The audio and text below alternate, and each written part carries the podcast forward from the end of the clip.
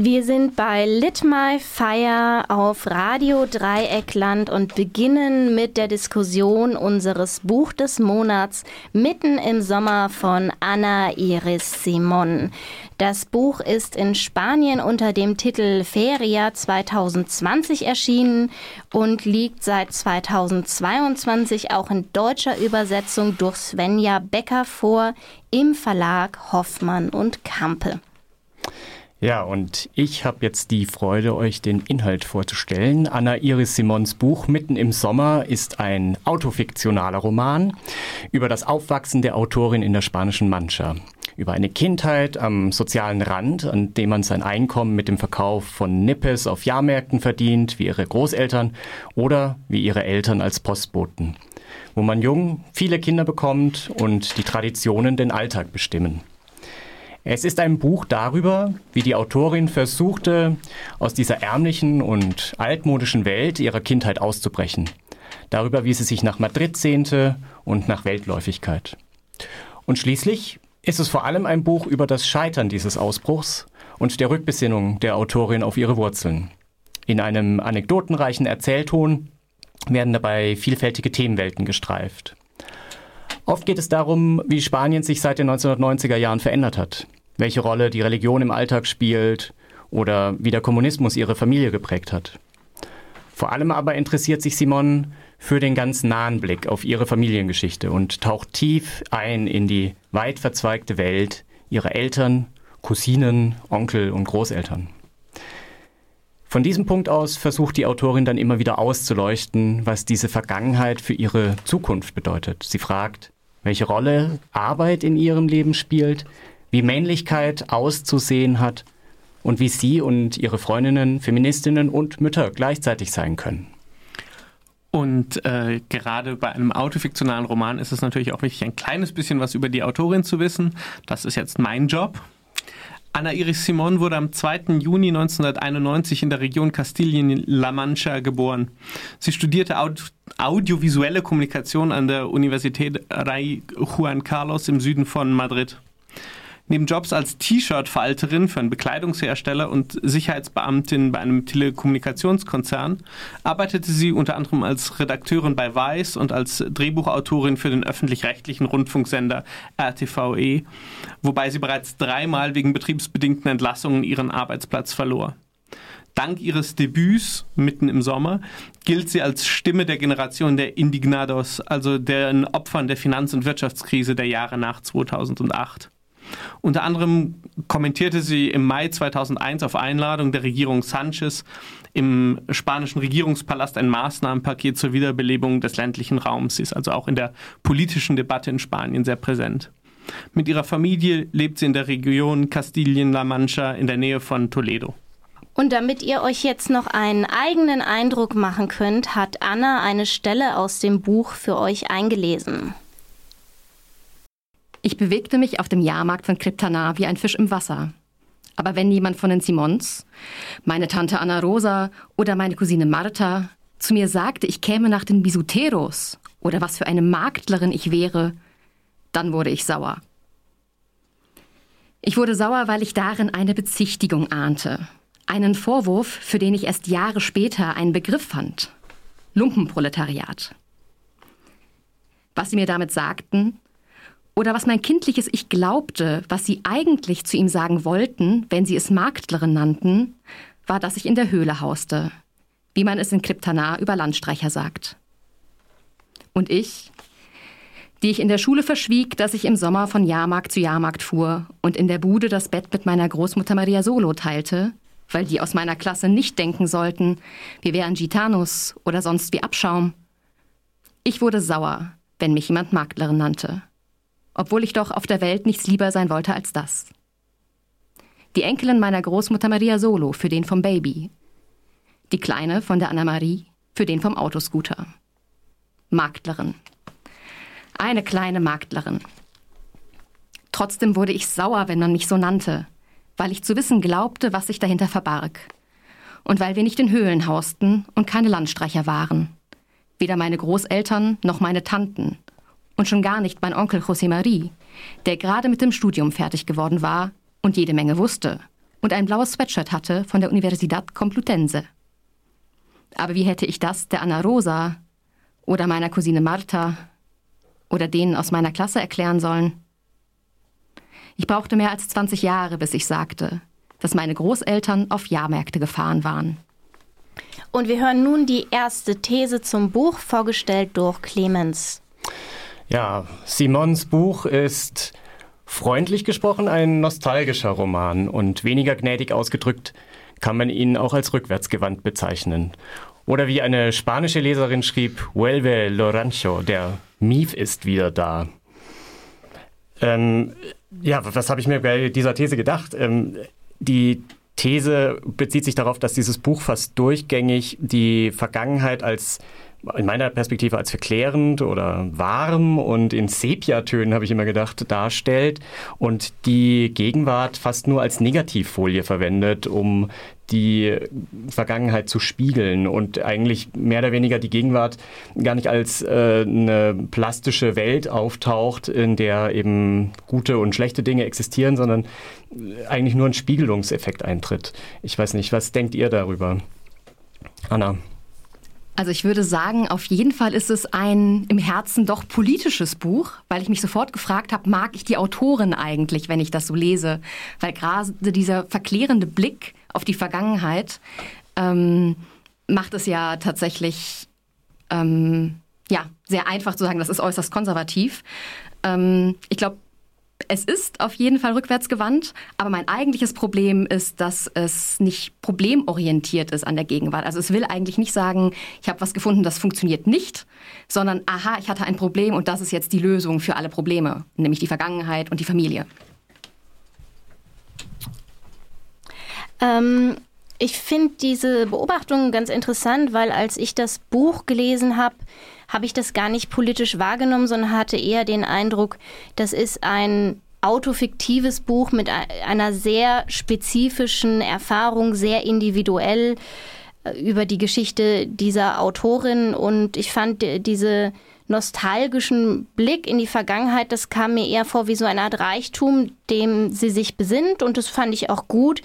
Allerdings, was mich gestört hat, war, dass überhaupt nichts problematisiert wird und das alles zu glatt ist und äh, auch zu spezifisch. Das heißt, es ist für mich sehr langweilig gewesen. Mhm. Also ich, ich würde genau dazu habe ich äh, oder genau darüber habe ich auch nochmal nachgedacht und ich glaube, es hängt vor allem damit zusammen, dass sie aus dieser Außenseiterperspektive schreibt und deswegen der familiäre Kontext eben so stark ein Sicherheits Gebiet ist gegenüber einer in irgendeiner Form feindlichen Umwelt. Und ich finde es eben sehr auffällig, dass dadurch dann diese familiären Konstellationen so problembefreit sind, weil ja eben die Außenwelt so ein problematischer um Kontext vielleicht auch ist. Ich glaube, da kommt noch eine zweite Ebene dazu. Ich habe viel darüber nachgedacht, was so, sozusagen über Überlappungen, weil ähm, die Autorin selbst verordnet sich ja eigentlich im linken Spektrum und ich habe viel darüber nachgedacht, sozusagen, was eigentlich sozusagen die Schnittmengen zwischen ländlichem Leben und linkem äh, oder linker politischer Einstellungen ist, die wir ja meistens eher im städtischen ver, ähm, verorten und ähm, auch natürlich zwischen links und konservat und einem gewissen linksorientierten Konservatismus, also der sich auf eine linkskontierte Vergangenheit, also gerade die Sozialstaaten des 20. Jahrhunderts, ähm, beruft und ob es nicht und ob da nicht der Schlüssel darin liegt, um dieses seltsame Verhältnis zwischen linkem Anspruch und ähm, ja, nostalgischer Grundhaltung zu verstehen liegt. Ähm, da wir gut in der Zeit sind, wollte ich ähm, an der These von Clemens vielleicht noch ein bisschen was anderes aufmachen. Und zwar, was ich sehr schön fand, ist, dass sie am Ende die Frage aufwirft, was passiert eigentlich mit den Geschichten, mit, die uns prägen, die unsere Herkunft sind, wenn wir keine Kinder bekommen, wenn wir sie nicht von Generation zu Generation weitergeben. Die Antworten darauf können ja sehr unterschiedlich ausfallen. Und ich fand eigentlich ganz schön, dass sie dadurch, dass sie ein Buch geschrieben hat, schon gezeigt hat, man kann es auch mit der Welt teilen und dann geht das Ganze nicht verloren. Ähm, aber vielleicht entstehen dann zu viele Bücher, die autofiktiv sind und die dann doch eigentlich nur noch eine Selbstbespiegelung sind und keinen Wert mehr haben für andere. Tatsächlich finde ich da total interessant. Ich glaube, der NDR hat das auch besprochen, das Buch. Und ich habe im Kopf, dass einer der letzten Sätze dann ist, ein Glück lebt die Autorin inzwischen auf dem Land und hat ein Kind. Und dann dachte ich auch, yo, so ein Buch war es, wo man das am Ende denken kann. Gut, dann machen wir mal weiter mit der nächsten These von Sebastian. Ja, ähm, mir, meine These bezieht sich stärker auf die Struktur dieses Buchs und ich würde sagen, eigentlich lesen wir da keinen Roman, zumindest nicht im Sinne einer Geschichte, einer Narration, sondern eigentlich lesen wir eine Collage, also eine Zusammensetzung aus Impressionen, aus kurzen Eindrücken. Das wird noch dadurch verstärkt, dass das Buch ähm, ähm, immer wieder durchbrochen ist mit Bildern, die ohne Beschreibung und auch eigentlich recht kontextlos zum Teil ähm, in dem Buch eingefasst sind, die aber wohl alle sozusagen von der, aus, dem, aus der Kindheit der Autorin stammen und das sozusagen noch stark, noch weiter verstärkt, dass es da eher sozusagen um das Zusammenbauen von einer Atmosphäre oder einem Zustand geht als ähm, eine Narration im engeren Sinne. Ja, äh, Sebastian, ich habe darüber nachgedacht, was du da, äh, also dieser Collagencharakter. Und ich fand es an einer Stelle wird es ganz besonders deutlich. Und zwar an dieser Episode, ähm, das ist am e, zweiten Drittel des Buchs, äh, gibt es ein Kapitel, das ist überschrieben mit dem Titel Der verwundete Riese am Bahnhof von Alcázar de San Juan. Und da wird es eben, da wird eine Episode geschildert, dass sie und ihr Bruder und ihr Vater eben einen, einen Mann treffen, der groß ist und eine Wunde am Bein hat. Und es wird aber nicht aufgeklärt in der Situation, warum er diese Wunde am Bein hat.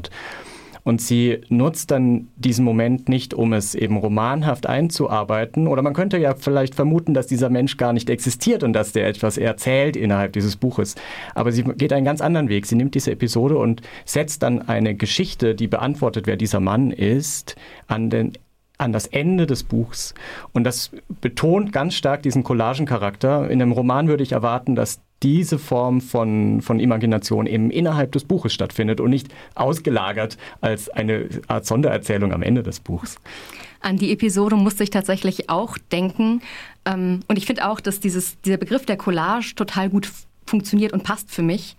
Ähm, weil auch die Art, wie sie schreibt, diese Wiederholungen von Formulierungen, von Satzanfängen, die an zwei Seiten später wieder aufgegriffen werden, von eigentlich einem fehlenden Narrativ, was dann ersetzt wird durch immer mehr Eindrücke, die so blitzlichtartig aufflackern. Und für mich hat sich dann aber am Ende ein bisschen die Frage gestellt, was passiert dann am Ende mit diesem Buch? Also was will mir das dann am Ende eigentlich sagen? Ich sitze jetzt hier vor so einer Familiencollage und gucke mir das an und denke so, interessant, irgendwie, das kann man sich gut angucken. Mm, aber so richtig dahinter steigen kann ich eigentlich nicht, weil ich dafür eher so einen autobiografischen Schlüssel brauche, der mich ja unter Umständen gar nicht so wahnsinnig interessiert. Ähm, vielleicht, um jetzt vielleicht noch ein, ein bisschen noch dem wieder zu widersprechen und vielleicht doch noch das Romanhafte zu betonen innerhalb des Buches. Ähm, vielleicht sind diese romanhaften Stellen ja eben aber auch so, oder dieses Romanhafte vielleicht auch äh, ist eben viel subtiler angelegt innerhalb des Textes. Ich habe eine Stelle, an der ich gedacht habe, vielleicht ist das so etwas. Es gibt eine Episode, da erzählt sie davon, wie sie mit ihrem Großvater zu dem Mandelbaum fährt, den er gepflanzt hat. Und wenn man einfach nur diese Episode liest, dann denkt man, naja gut, das ist eben auch eine mehr oder weniger biografisch überformte Anekdote aus ihrem Leben. Und es gibt aber dann einige Zeilen später oder einige, ja, vielleicht ein paar Kapitel später, eine kurzen eine kurze, das ist praktisch eine, auf Englisch würde man Throwaway sagen, eine, so eine kurze Zeile, in der sie sagt, und der Mandelbaum, den mein Vater gepflanzt hat. Also offensichtlich hat sie ein Motiv da eingeführt von wegen, es gibt Männer und diese Männer pflanzen einen Mandelbaum und kümmern sich um diesen Mandelbaum. Und offensichtlich ist das eine Form, meiner Meinung nach, äh, von entweder in ihrer Familie ist das eben so ein Ding. Ich halte es aber eher für so eine Art von äh, literarischem Motiv, wo plötzlich dann vielleicht so etwas auftaucht. Und jetzt sehe ich schon Widerspruch im Raum. Ich habe auch wirklich gesucht. Nach ja, ich muss sagen, ähm, wenn man so stark suchen muss, um ein literarisches Moment zu finden, dann ist der Roman vielleicht medium literarisch maximal. Und ähm, es geht dann natürlich, also diese Episode findet ja auch in einem Kontext statt, sozusagen des Bereichs, wo es eher um Männlichkeit geht. Und es dann, und da habe ich es dann doch stark als eine von vielen Impressionen sozusagen, wie Männer waren und Männer sind oder nicht mehr sind, ähm, gesehen, als dass da tatsächlich sozusagen es wirklich romanhaft wird. Ja, genau. Also ich sehe da auch keinen Roman drin. Finde äh, das Beispiel mit der Collage ganz schön. Man könnte auch ähm, den Begriff Stream of Consciousness aufmachen an manchen Stellen. Wir machen jetzt aber nichts mehr auf an dieser These, sondern wieder weiter mit einem Lied. Ja, und jetzt geht's weiter mit Lit My Fire und der Besprechung des Buch des Monats mitten im Sommer von Anna Iris Simon mit Annas These. Ja, also ich habe mich ja gefragt, ob sich Simon an ein Spanien erinnert, was es nicht mehr gibt, oder vielleicht an eines, das es nie gegeben hat. Und im zweiten Moment habe ich mich dann gefragt, ob das überhaupt eine Frage ist, die sie sich selbst stellen würde oder die sie selbst für sinnvoll halten würde. Und ähm, ich habe mich das gefragt, weil ich ja ganz klar eine Irritation hatte mit diesem Buch. Und die hat sich entzündet an der Nostalgie, an der Verklärung, über die wir auch schon gesprochen haben. Ähm, aber vielleicht, wenn man mal die Perspektive wechselt, ist es denkbar, dass das ein gewolltes Stilmittel ist bis zu einem gewissen Grad. Also einige Indizien dafür, dass Simon sich selbst ein bisschen durchschaut, ist ja zum Beispiel das, was äh, Valentina schon angedeutet hat, äh, diese Episode mit den Kindern, die man eigentlich schon liebt, bevor sie geboren wurden, weil man denen all diese Geschichten erzählen kann und weil sie quasi Behältnisse sind für die eigene Geschichte. Oder auch, ähm, es gibt da mehrere Momente, wo gesagt wird, wenn Verwandte sterben, dann müssen deren Geschichten weitererzählt werden. Das ist total wichtig. Und selbst diese fiktive, halbfiktive Szene, die du beschrieben hast mit diesem Riesen, was dann ja ganz stark an Don Quixote rückgebunden wird, narrativ am Ende, gehört ja auch dazu, dass da verschiedene Ebenen von Erinnerung, Geschichte und Wahrheit verknüpft werden. Und deswegen dachte ich, vielleicht reden wir nochmal über diesen Aspekt des Buches, wo sie vielleicht dann doch literarischer ist, als ich es zugeben will.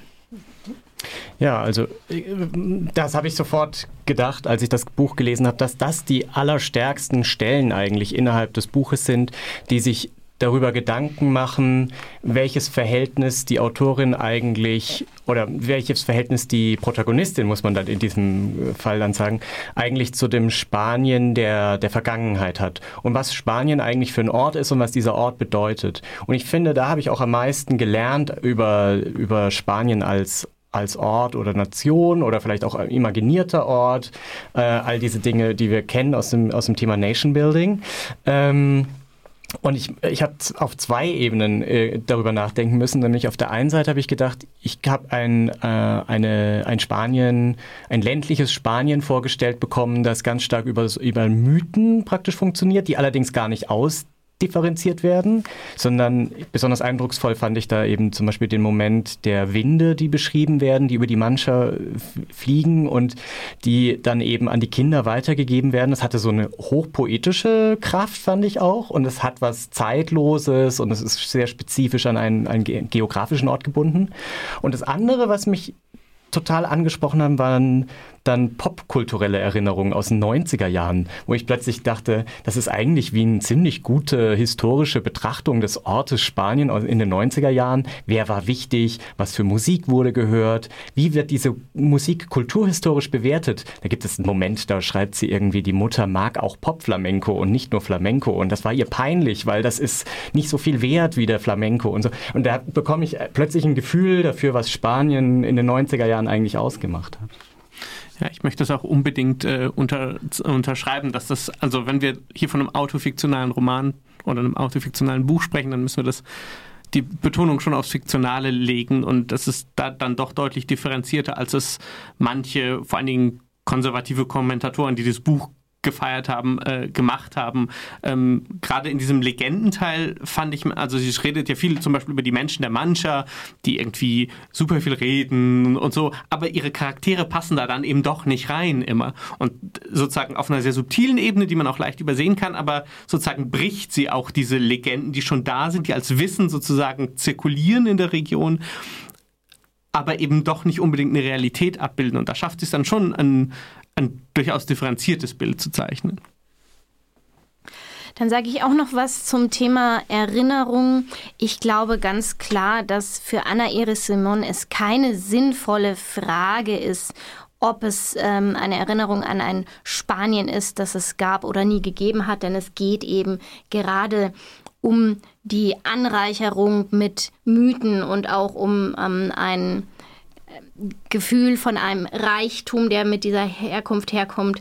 Ähm, das fand ich einerseits sehr schön, weil das eine gute Stimmung gezaubert hat, aber es hat mich dann auch gleichzeitig gestört, weil alles ein bisschen zu glatt ist. Und da würde ich gerne als Vergleich kurz anbringen, ich habe diesen Monat drei Bücher von Dörte Hansen gelesen und auch Dörte Hansen schreibt über das Landleben und über die Bedeutung von Heimat und Herkunft, von Dialekt. Aber der fundamentale Unterschied zwischen diesen beiden Frauen ist, dass bei Anna Iris Simon alles positiv untermalt ist, was mit Heimat und Land zu tun hat. Und bei Dörte Hansen gibt es ganz viele Bruchstellen, es gibt kaputte Familien.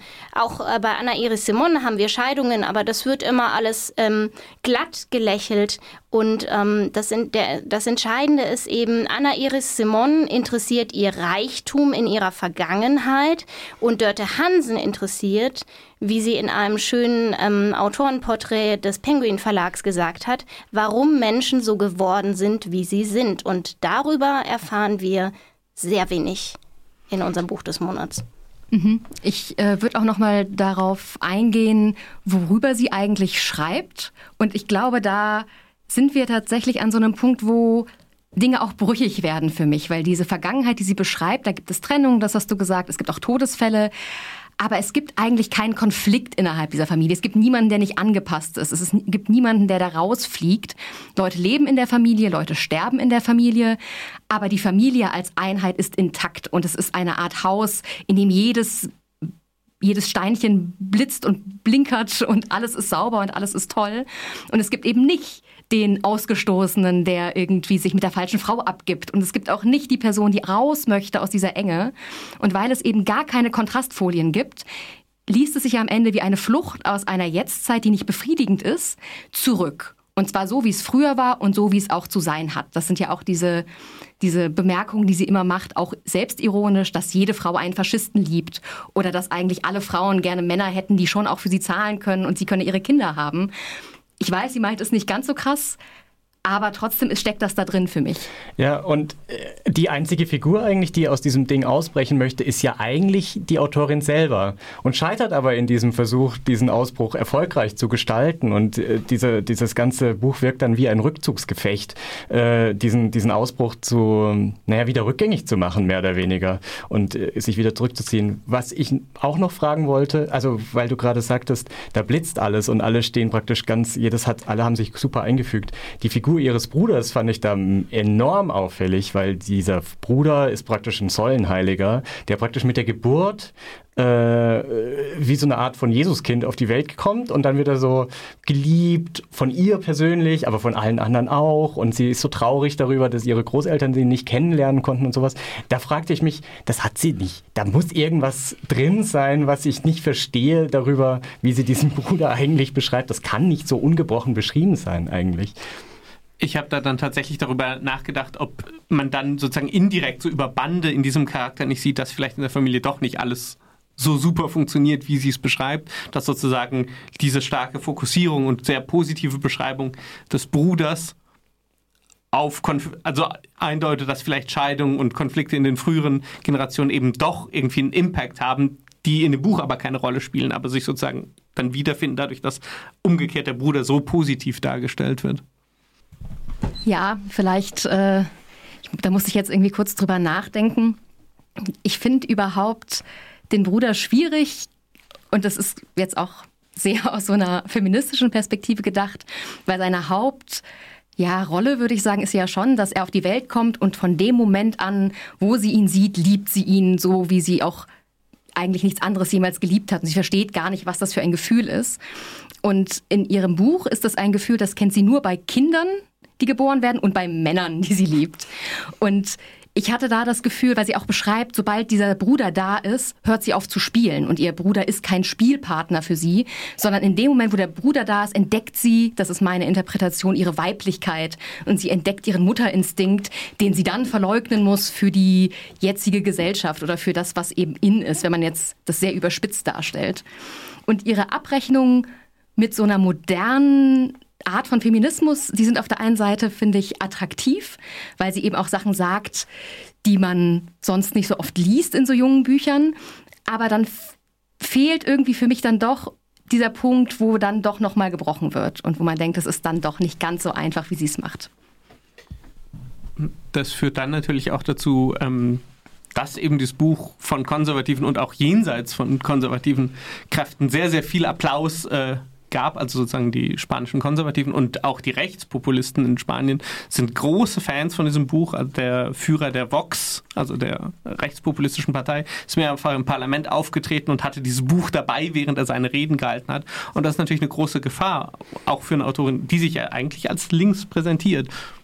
Und äh, vielleicht, um nochmal auf Anna zu antworten, ähm, gerade diese P äh, Episoden zur Männlichkeit fand ich als, als Mann dann zu, äh, auch besonders interessant zu lesen eigentlich, weil ich so, so problematisch vielleicht auch die Perspektive dann äh, für dich äh, als Frau auf die, auf, auf die Frage des feministischen Kerns ihre, de, des Frauenbilds von Anna Iris Simon ist so äh, interessant fand ich diese, diese Brechung dessen, was Männlichkeit sein könnte. Ähm, nicht im Sinne von, dass ich da überall immer mit der Chor gehe, sondern eher in dem Aufbrechen davon, was wir alles als männlich verstehen und warum, weil sie hat kein besonders archaisches Männlichkeitsbild, ist mein Eindruck, sondern sie weist eben auf Widersprüche hin oder auf, äh, auf Situationen hin, wo Menschen das Gefühl haben, wir machen alles ganz anders. Und sie sagt so, hä, Frauenkleider haben Männer irgendwie schon immer getragen, schaut euch die Fotos an von unseren Großvätern, die in der Armee das gemacht haben oder sowas, vielleicht immer mit so einem spielerischen, anderen Impetus, aber ähm, ich, ich finde solche Elemente, solche Irritationen sind, finde ich, ein sehr spannende, sehr spannendes Ausleuchten. Vielleicht hätte sie da noch ein bisschen mehr äh, in diese Richtung machen können. Jetzt haben wir sehr viel über das Buch gesprochen. Kurzer Abschluss. Wir gehen einmal die Reihe um durch. Wie fanden wir denn das Buch jetzt persönlich? Wir beginnen mit Anna. Also ich muss sagen, ich ähm, habe zwischendurch gedacht, ich mag die Art, wie es geschrieben ist an vielen Stellen. Das ist interessant vom Stil her. Aber am Ende fand ich es ein bisschen banal und ich mochte tatsächlich die Autorin nicht so gerne und hatte das Gefühl, ich bin eigentlich so ein bisschen kontra. Sebastian? Ähm, ja, ich hatte während dem Lesen oft das Gefühl, ich habe schon wieder vergessen, was ich gerade erst gelesen habe. Also gerade wegen dieser ja, kollagierenden Struktur. Und ähm, das ist ja eigentlich nie ein gutes Zeichen. Zugleich merke ich, dass ich viel über das Buch nachdenke und eben auch merke, dass es dann doch komplexer ist, als es auf den ersten Blick wirkt und sich sozusagen der einfachen Nostalgie-Deutung ähm, zumindest ein Stück weit entzieht und finde es deshalb insgesamt ganz gut, würde ich sagen. Ich bin hin und her gerissen. Ich fand die Fragen, die sie am Anfang und am Ende aufmacht, also die Frage danach, ähm, ob wir eigentlich neidisch sind auf das Leben, das unsere Eltern mit 30 geführt haben oder was passiert eigentlich mit unseren Geschichten, wenn wir keine Kinder bekommen, die fand ich interessant. Den Zwischenteil, wo sie dann über ihre eigene Vergangenheit spricht, der hat mich zwar vom Stil her, von der Atmosphäre war das schön, aber der hat mich dann gelangweilt und ich dachte mir so, warum lese ich das? Es gibt mir keinen Mehrwert, das ist eine zu spezifische Perspektive. Wen sollte das interessieren? Ja, und ja, ich habe, ich mochte das Buch immer alle zehn Seiten anders, sagen wir es mal so. Ich fand das am Anfang richtig blöd, dann fand ich es äh, Sepiafarben und ich habe mich wohlgefühlt drin, aber habe mich dabei ertappt gefühlt, wie, wie ich es gut finde, obwohl ich es gar nicht gut finden mag. Und äh, dann gab es Momente, die fand ich tatsächlich richtig stark, aber die waren mir zu wenig leider. Das war Lit My Fire, die monatliche Literatursendung auf Radio Dreieckland.